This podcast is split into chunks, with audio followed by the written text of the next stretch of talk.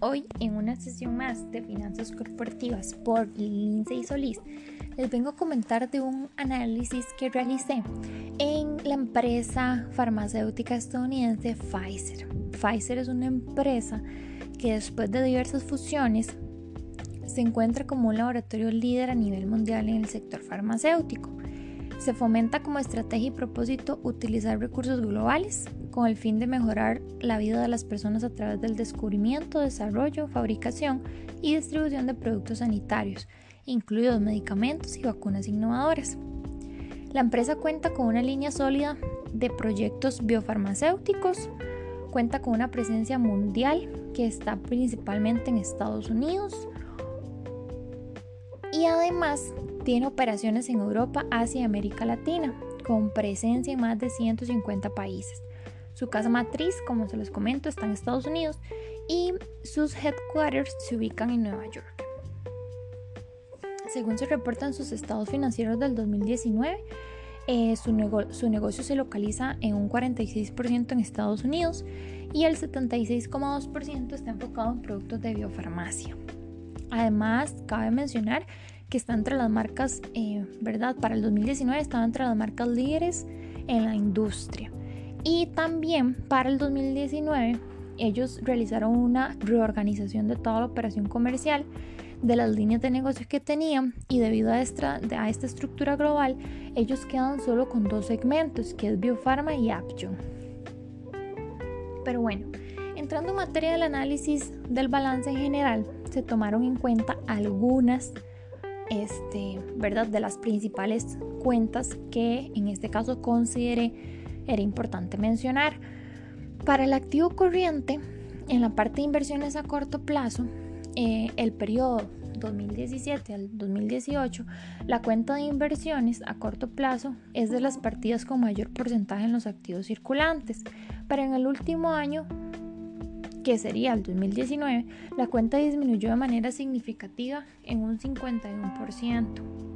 Esto se debe principalmente al efectivo pagado por la adquisición de AirRide y bajó en 9.169 millones de dólares.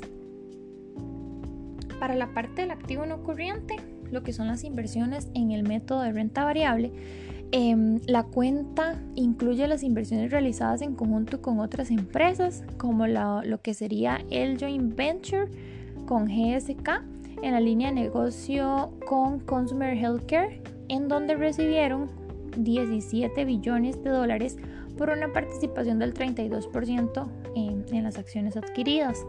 Además de esto, también eh, como otro de los ejemplos que podemos poner del movimiento de la cuenta, tenemos el laboratorio de Teuto Brasileiro y sus participaciones, en este caso, en este laboratorio, se vendieron en el 2017. El mayor impacto, como es posible observar, eh, en este caso, como se menciona, es eh, por, la, por el negocio con GSK. Pero bueno, entrando en materia de pasivos circulantes, eh, se consideró la cuenta de préstamos a corto plazo.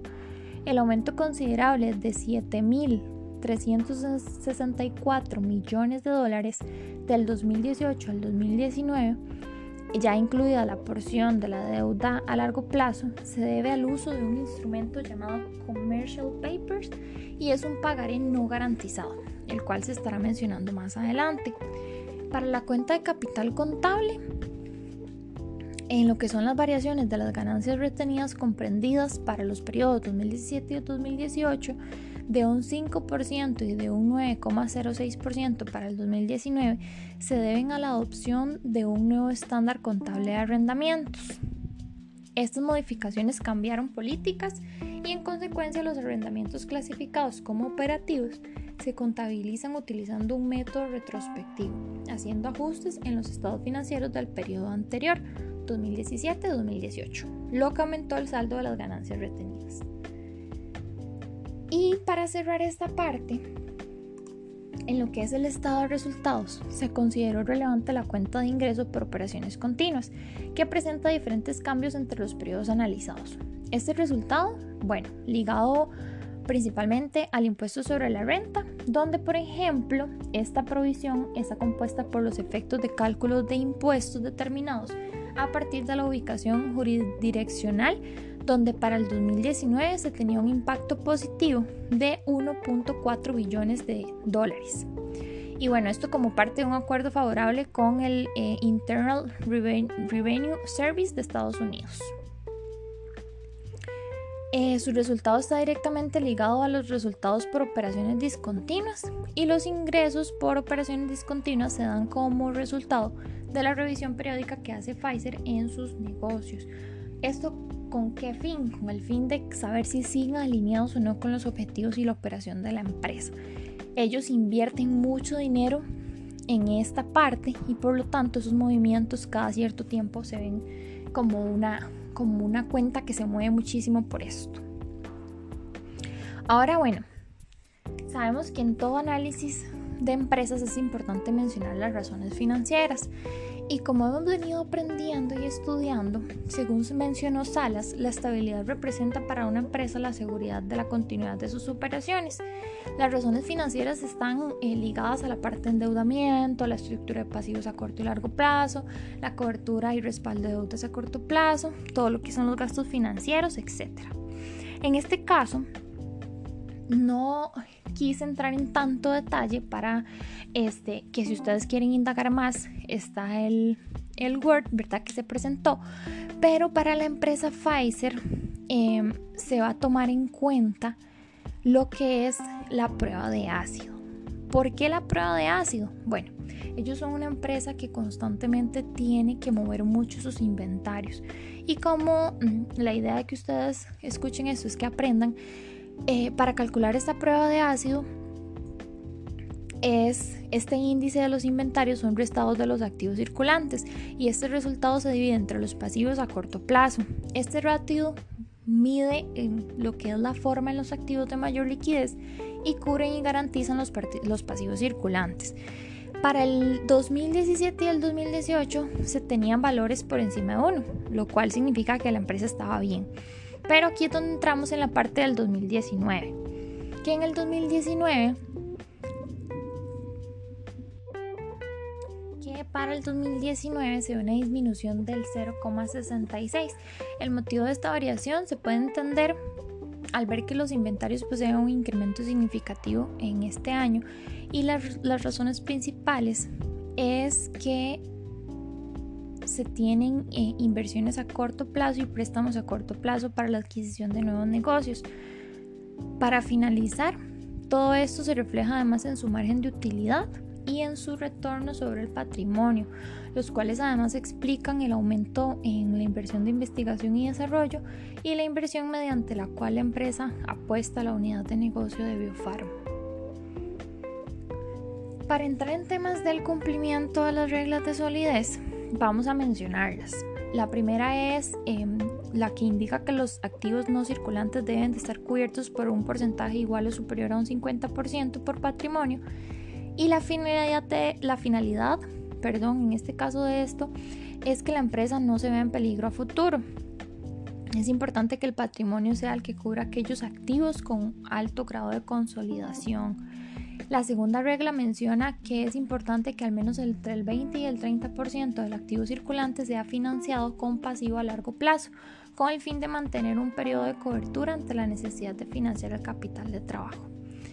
En conclusión, podemos decir que Pfizer para el 2017 y el 2018 sí cumple con ambas reglas, pero para el 2019 no fue así.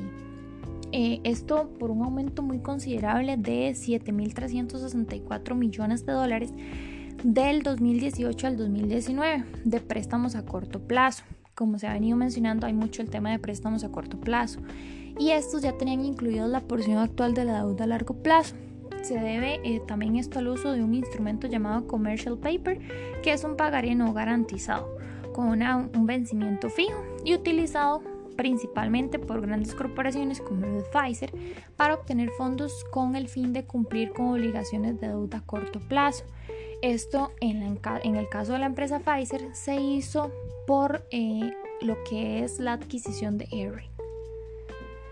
Pero entrando en materia de Bueno, para cerrar esta parte de la estructura de solidez y empezar a comentarles la importancia de las cinco fuerzas de Porter, les voy a hacer un pequeño resumen de cómo está la industria, en este caso de la farmacéutica, en, en lo que son las cinco reglas de Porter. Se dice que para la parte de proveedores tienen un impacto medio, para la parte de competidores tienen un impacto bajo, para sus compradores su impacto es bajo también y en la parte de sustitutos tiene un impacto medio.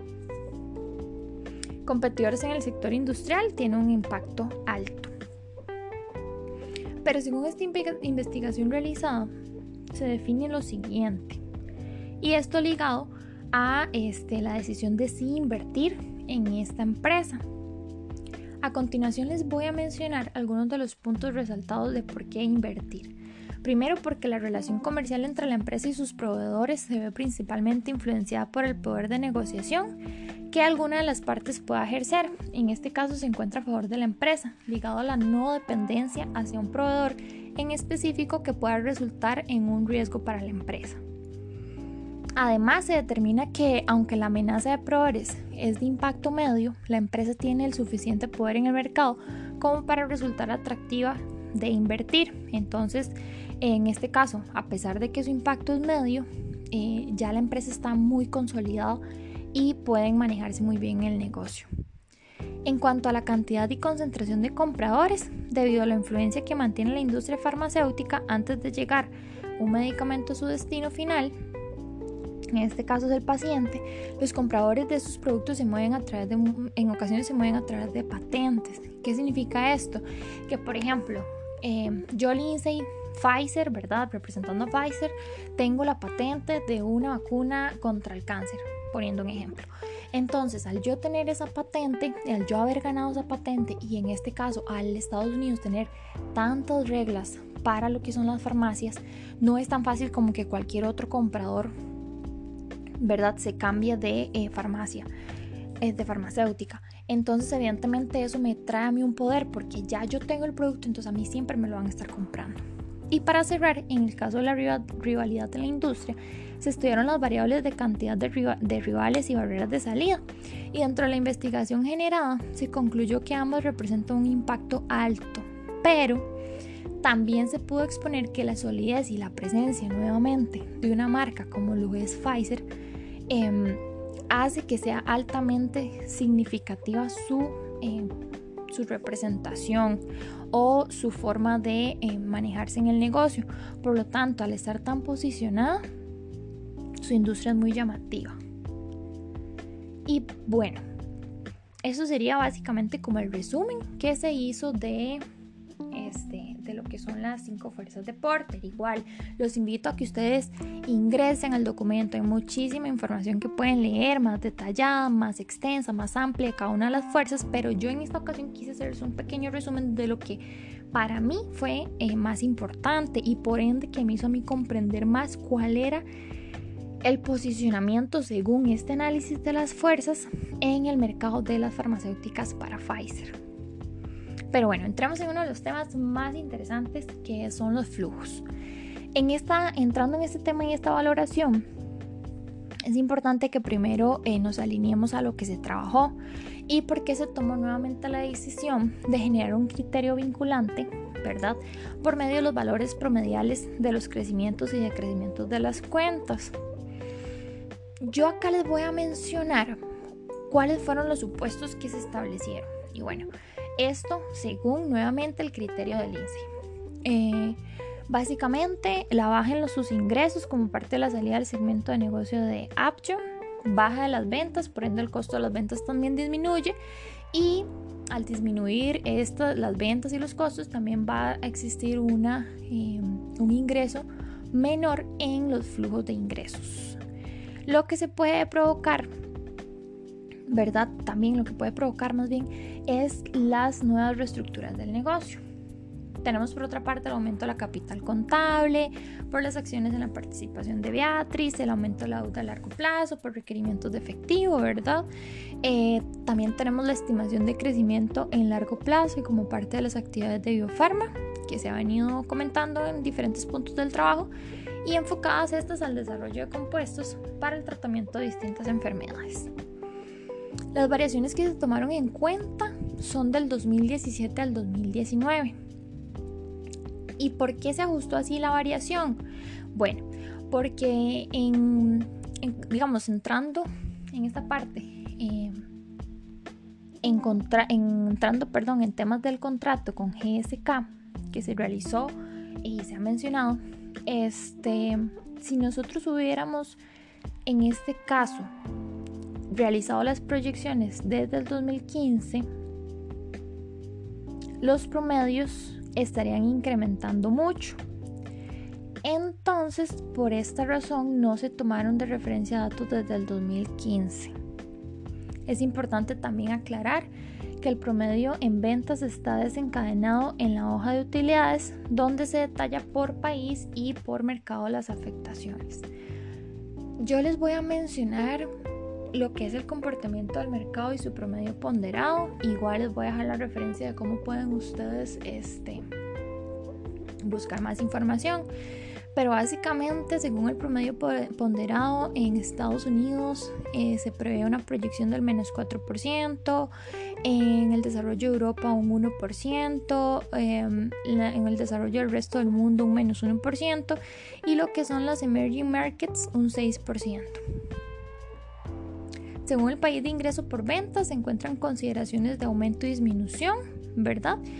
Y aún bajo los escenarios generados es posible ver un margen de ventas positivo en función de los periodos proyectados, siendo consciente del escenario en el cual está la empresa.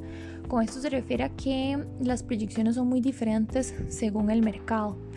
Eh, ¿Qué se puede decir aquí? Por ejemplo, que ligado a lo que se acaba de mencionar es importante revisar en el Excel las cejillas auxiliares donde según la proyección para el 20 20 y 2021, Estados Unidos presenta su mayor auge, pero no siendo así para los años anteriores. Perdón, para los años posteriores. Este, por ejemplo, pasa de 22.837 millones de dólares en el 2020 a 19.192 millones de dólares para el 20 para el 2024. Y si nos vamos a revisar lo que son los emerging markets, se puede notar que en este caso inicia con menor porcentaje, pero en los números para el 2023 ya representa 15.964 mil millones de dólares.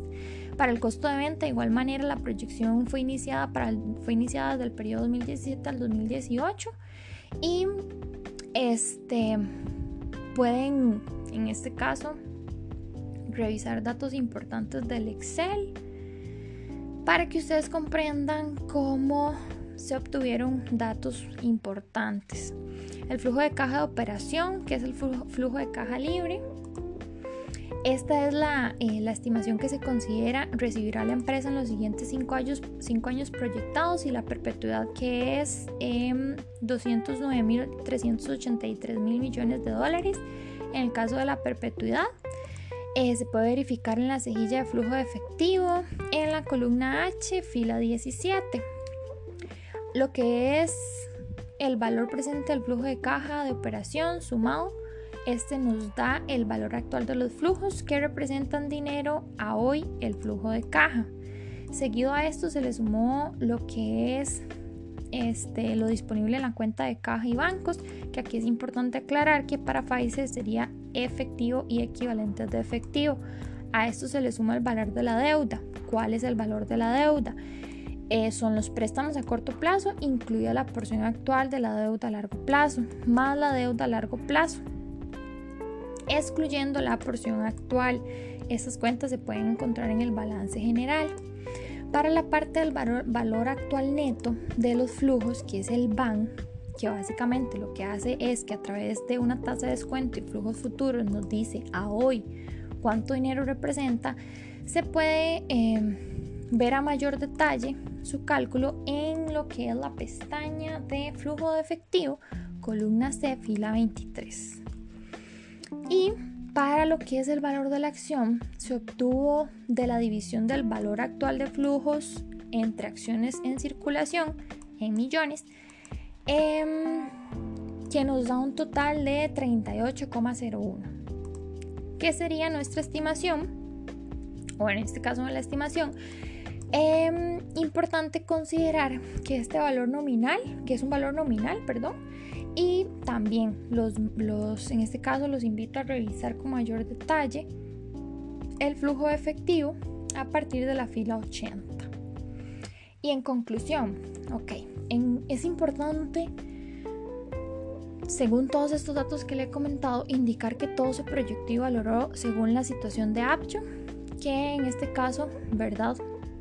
Da autonomía a un área de genéricos y terapias que han perdido, eh, que, se, que se ha perdido la patente. Em, y como dato que yo quise resaltar, según el informe del Brand eh, Finance, quien valora las marcas más grandes del mundo, la, industria farmacéutica alcanzó un valor de 1.11 mil millones de dólares durante el 2018, con miras a registrar 1.43 mil millones de dólares para el 2020. De ser así, la industria crecería en ese periodo un 28,8%. Y aquí es importante resaltar que esta proyección fue eh, brindada previo a los eventos de la pandemia. O sea que este número puede en este momento haber crecido muchísimo más. Y en este caso también eh, el rol de las farmacéuticas en este momento es fundamental y es esencial y no solo por las, las vacunas con las que están trabajando ante, la, ante el virus del COVID, sino que a nivel general va a tomar un posicionamiento muy amplio en lo que es la población, ya que las personas ahora consumen muchos productos. Es por esto que se decidió, como se ha venido comentando a lo largo del proyecto y el análisis, que es una muy buena empresa para realizar una inversión. Les agradezco mucho por estar acá y los invito a que revisen el Excel y el Word que les, que les sube la plataforma para que se unan a esta valoración de esta empresa tan importante. Muchas gracias.